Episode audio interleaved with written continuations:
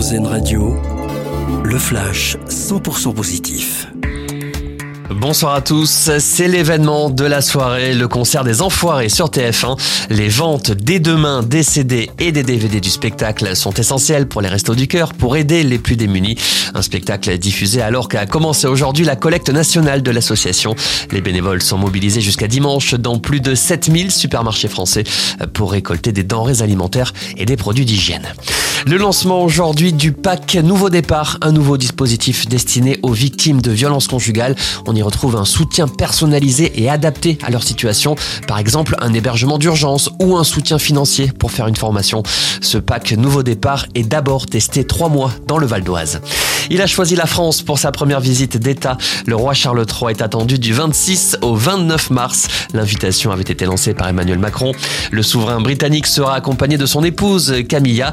Début de la visite à Paris avec une cérémonie à l'Arc de Triomphe avant d'être accueilli au palais de l'Élysée. Un dîner d'État est évoqué au château de Versailles. Le lendemain, direction Bordeaux, Charles III visitera notamment un vignoble. Il se rendra également sur l'un des sites touchés par les incendies de l'été dernier. Et puis une espèce d'oiseau rare refait surface après 24 ans. Le tétraca sombre a été de nouveau observé à Madagascar en décembre dernier. Une annonce de l'association de protection des oiseaux American Bird.